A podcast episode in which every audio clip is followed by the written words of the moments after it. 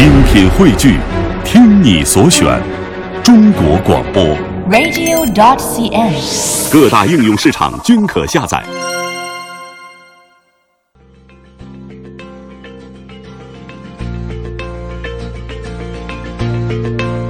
在一九八七年的四月十八日，它被正式晋升为国家级的自然保护区。最出名的还是以丹顶鹤为主，最著名的还是咱们的丹顶鹤野花放飞训练了。我们把丹顶鹤称之为是爱情忠贞的一种鸟类，只要确定成为夫妻了，那么它们的终身呢就不会再分开了。最近的一次是在一一年的时候，是咱们国家政治局常委李长春到我们这儿来，啊、他是七月份来的，因为那个时候正是芦苇的生长的一个旺季，丹顶鹤飞的是最好的一个季节。他在这里停留了一晚，照了很多比较喜欢的照片。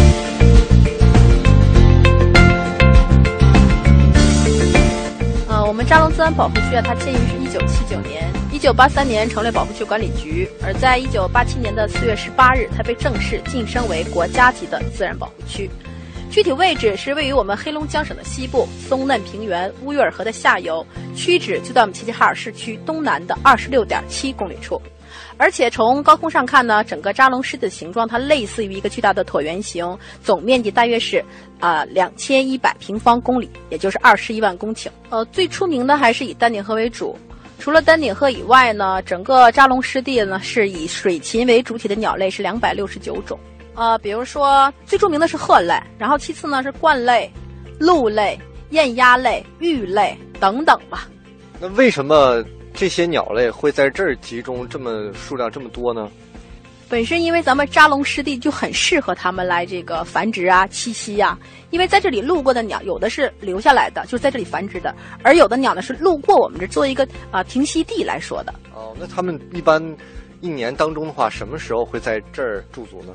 比如说像繁殖的鸟呢，就是说这一夏天的时候，就每年的四月份开始，一直到十月份都在这里。呃，它们在这里，首先来说呢，从南方回来的第一件事就是要筑巢啊，然后产卵呐、然后育雏啊，然后十月份以后呢，小鸟长大之后就随着亲鸟开始南迁了。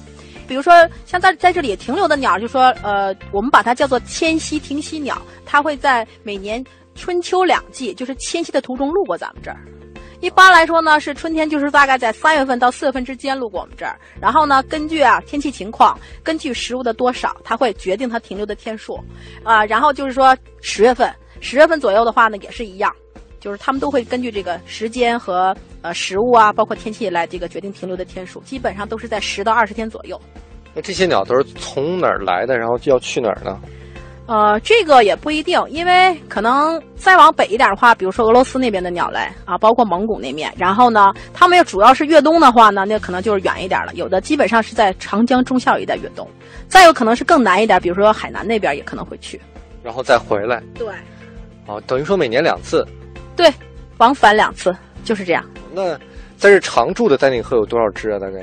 呃，您说的这个常住呢，就是咱们所谓的人工饲养这面。哦，啊，对，因为真正来说，丹顶鹤野生状态是要南迁的，而它呢，它必须是候鸟。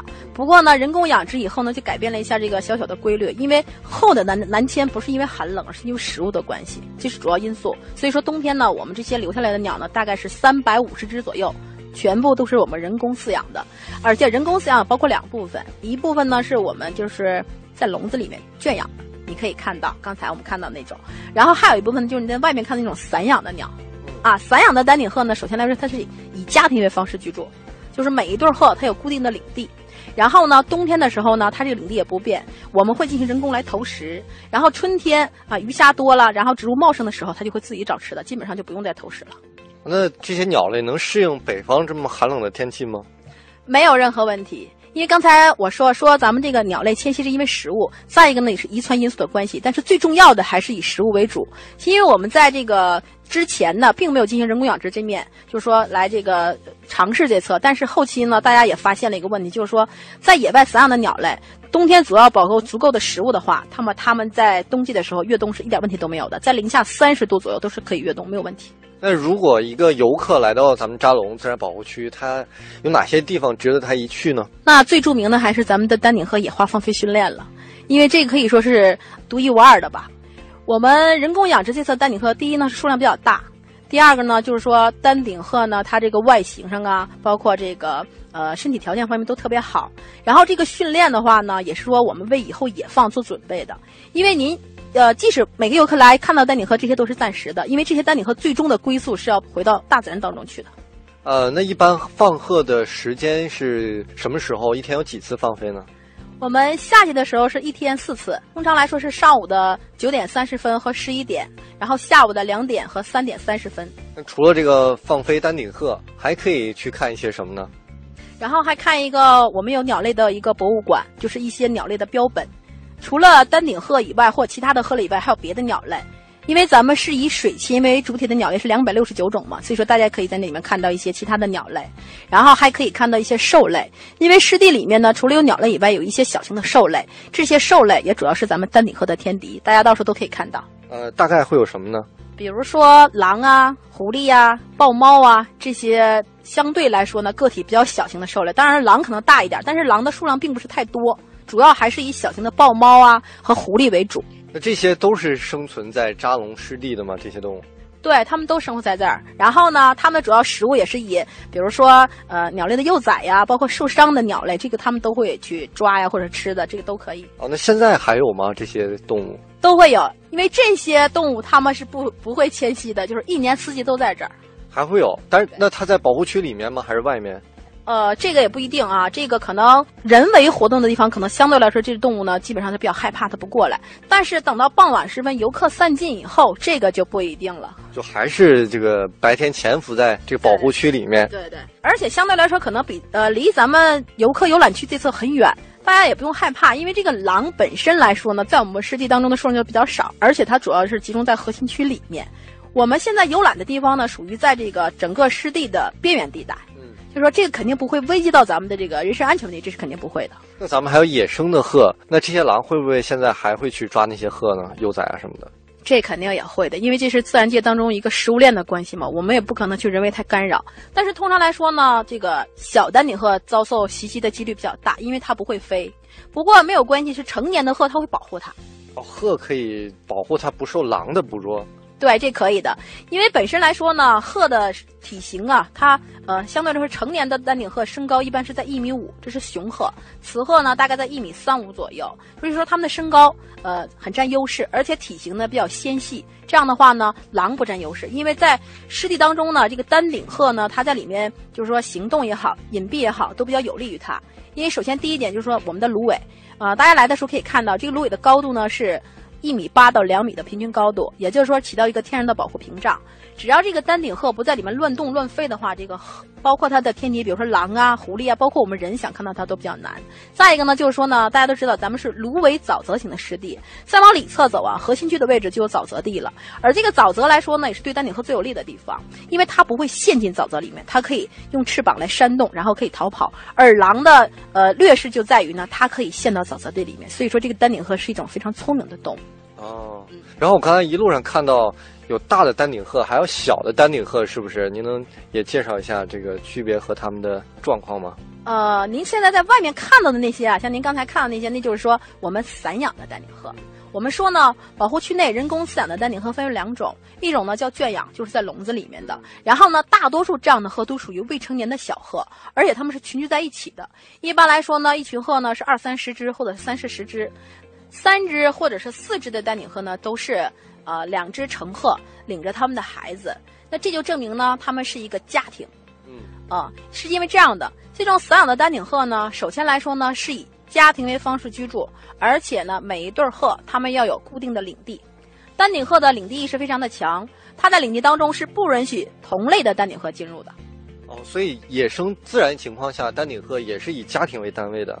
都是这样的，凡是已婚的都是以家庭为单位，但是未婚的话呢，那就是群居的，也就是说，我们把它这个群体称之为叫做亚成体，就是没有长大的那些小鹤。哦，那我怎么从外观上区分成年的丹顶鹤和未成年的丹顶鹤呢？最重要的呢是羽毛上来区别，丹顶鹤身上的颜色很简单。黑白，另外呢就是这个醒目的红顶，所以呢把它称之叫丹顶鹤嘛。那么这个红顶呢，就是它年龄的一个代表，也是我们把它称之为是一个性成熟的一个标志。通常来说呢，丹顶鹤的红顶呢是一周岁之前没有的，然后一周岁之后才会出来。也就是一周岁它才算是成年。呃，一周岁来说呢，它是不算是完全成年，是离开父母的年龄。因为丹顶鹤呢，它的教育子女方式就是说，幼鹤只能跟随它一年的时间，然后三周岁之后，这个丹顶鹤才能正式达到这个成熟期，也就代表着这个丹顶鹤可以去寻找它的另一半儿。哦，就是一岁到三岁它是成群的，就像你刚才说的。对对对，基本上是这样的。然后一岁之前都是跟父母在一起的啊，因为这一年的时间他要学很多东西，父母要教给他觅食啊、躲避天敌啊，包括呢他跟着父母南迁，然后呢要记住迁徙的路线。哦，那这个丹顶鹤也是一夫一妻制吗？就是这样的，我们把丹顶鹤称之为是爱情忠贞的一种鸟类。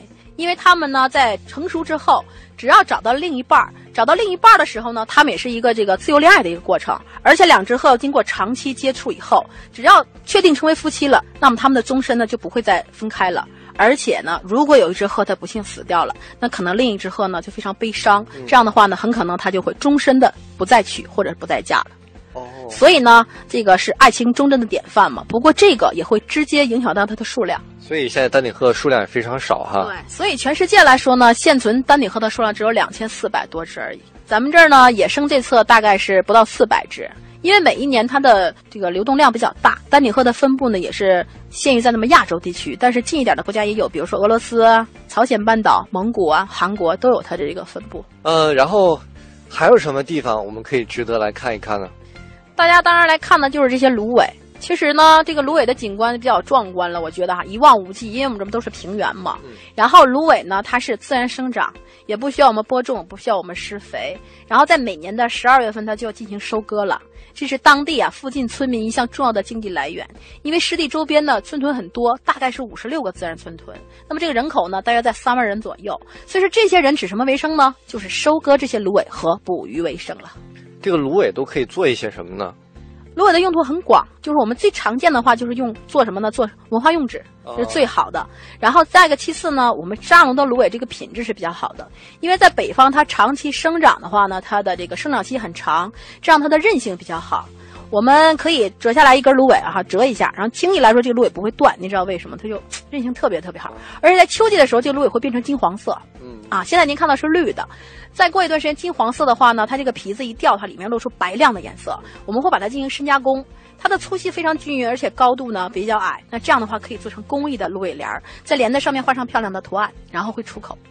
啊，另外呢，现在还有一些就是拿它来做画的，也特别漂亮，芦苇画、尾边等等吧，有很多用途。哦，嗯，咱们这个鱼也是有很多种是吗？对，四十六种野生鱼类呃，也是可以这个捕捞的吗？可以捕捞，但是呢是当地的村民来捕捞的。哦，啊，对，因为这是当地居民的另外一项经济来源了。整个湿地呢，大小湖泊星罗棋布，一共是两百九十八个，而这里面的鱼类资源呢是四十六种野生鱼类，这里面包括什么呢？啊，我们最常见的就是泥鳅、鲫鱼、鲢鱼、草鱼等等吧。然后这些呢，最主要的呢，优势种还是以鲫鱼为主，百分之七十五都是鲫鱼。当地的扎龙鲫鱼是很有名的，如果有机会的话，你可以尝一尝，都是纯绿色食品，非常好吃。那刚才你提到这个湿地，一般有芦苇啊，有水的地方还会有沼泽。那么这个我们前来游玩的游客是不是要注意一些什么样的安全呢？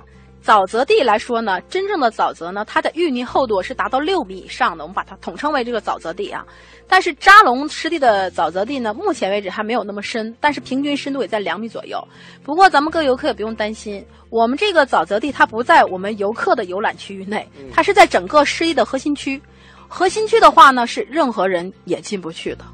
哎，对，而且呢，大家来注意什么呢？就是说，我们这儿没有什么危险的，只不过呢，这车的湖啊，这个水啊，大家很喜欢这个水，因为一会到这儿您可以看到，湖水是清澈透明的，但是这个湖水呢是只能行船而不能游泳的，因为在湖水的下面呢，它有淤泥和水草，游泳的话是非常危险的。哦，除了这个注意事项以外，大家就没有什么可顾虑的了。那如果万一以后在其他地方我们要是不小心跌入了沼泽，会有一些什么方法可以求生或者什么样的解决办法吗？您知道吗？这个简单的也知道一些，就假如说不幸的话，您掉进了沼泽地里面哈，我们就不要乱动，而且呢，您可以就是非常淡定，比如说周边有一些什么草，固定的草，不要抓一些漂浮，抓固定的草，然后在那里不要动，然后你可以大声的急救。因为在正常来说呢，在这个有游客的地方，咱们就是说人很多，只要你喊的话，大家都能发现，都像都能看到你。所以说，只要你不乱动的话，也不会沉到里面去的。再一个说，这种情况，我觉得是在我们这景区之内是根本就不可能会发生的。啊，嗯。有什么样的人，重量级的人物来过咱们这儿吗？呃，有很多领导人呢，都到我们扎龙来过。因为咱们建区比较早，是七九年的时候。你像八二年的时候，比如说邓小平啊，啊老一辈的这领导人，包括胡耀邦啊，啊还有呢，就是说两千零几年的时候吧，比如说朱镕基来过呀，还有就是什么田纪云呐、万里呀。最近的一次是在一一年的时候。是咱们国家政治局常委李长春到我们这儿来，呃，他是七月份来的，因为那个时候正是芦苇的生长的一个旺季，然后呢，丹顶鹤飞的是最好的一个季节，他在这里停留了一晚，然后照了很多比较喜欢的照片。去年还我听说还有一个台湾团听友团来过，您知道吗？对，有很多旅行社呢，他会在台湾呢，会在这个呃香港那边弄一些旅游专列，然后大概是几千人或者几百人的都上我们这儿来参观旅游都会有。